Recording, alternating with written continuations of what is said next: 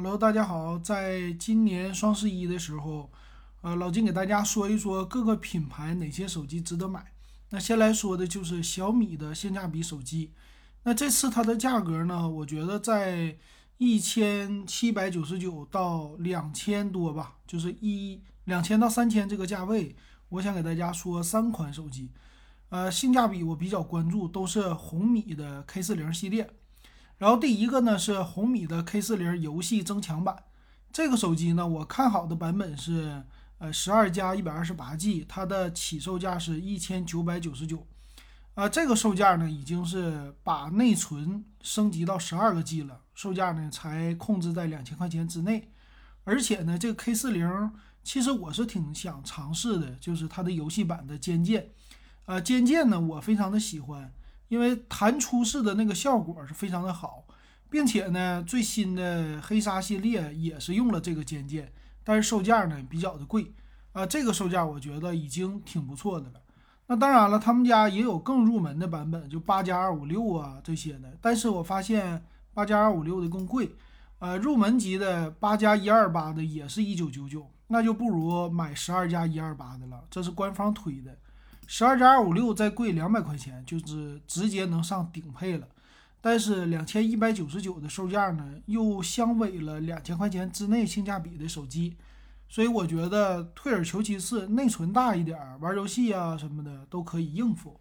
然后存储呢，一百二十八 G 其实也是够用了。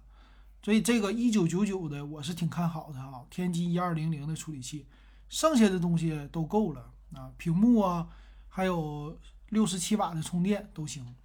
然后再往上呢，K 四零系列呢，这次官方也是推的，呃，顶配的十二加二五六，可以看出来 K 四零系列，嗯，全都是要清仓的节奏，因为最新的处理器马上就出来了，他们家应该在年底或者明年初会推出 K 五零系列，所以这个时候你拿的应该就是一个清仓价。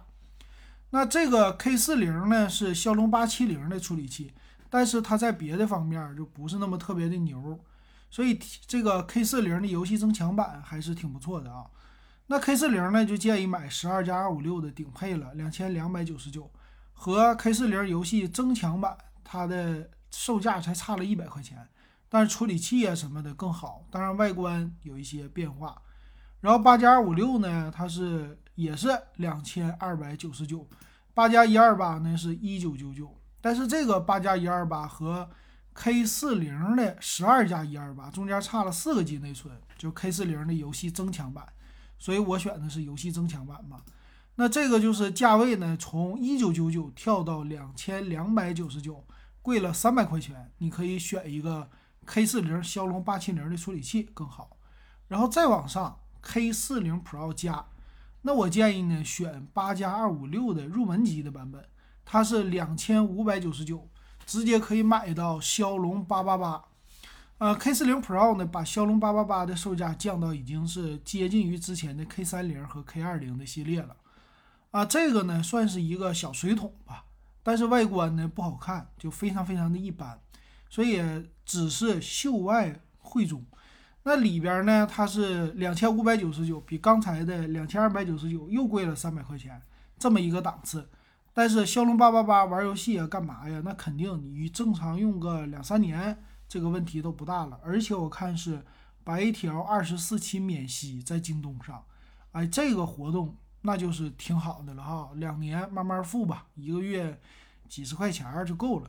然后十二加二五六的呢，再贵两百块钱，两千七百九十九，但是是六期免息，所以你闭着眼睛都知道，官方硬推的就是。